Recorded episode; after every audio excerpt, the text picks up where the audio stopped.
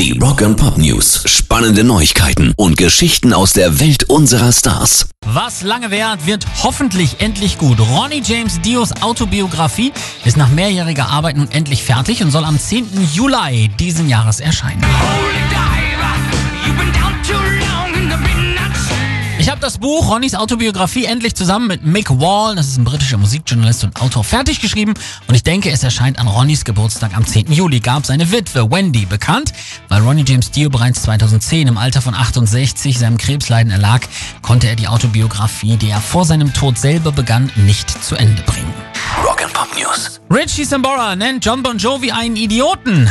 Und äh, anhand der nicht wirklich schönen Trennung vor acht Jahren heute kein Wunder mehr. Aber diese Worte fielen bereits in den 80ern.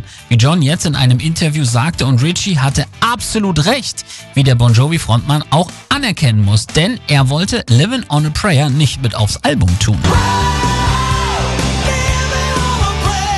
Er fand den vermutlich größten Hit der Band damals nur gerade mal so okay.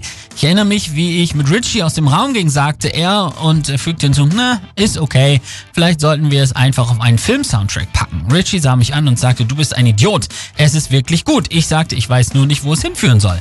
Aber es hatte noch nicht diese Boom Boom Boom Bassline, also klang es eher wie The Clash. Gut, dass Richie sich damals durchgesetzt hat. Und ich sag euch, wie es ist, er fehlt mir auch heute noch bei Bon Jovi. Pairs Rock and Pop News.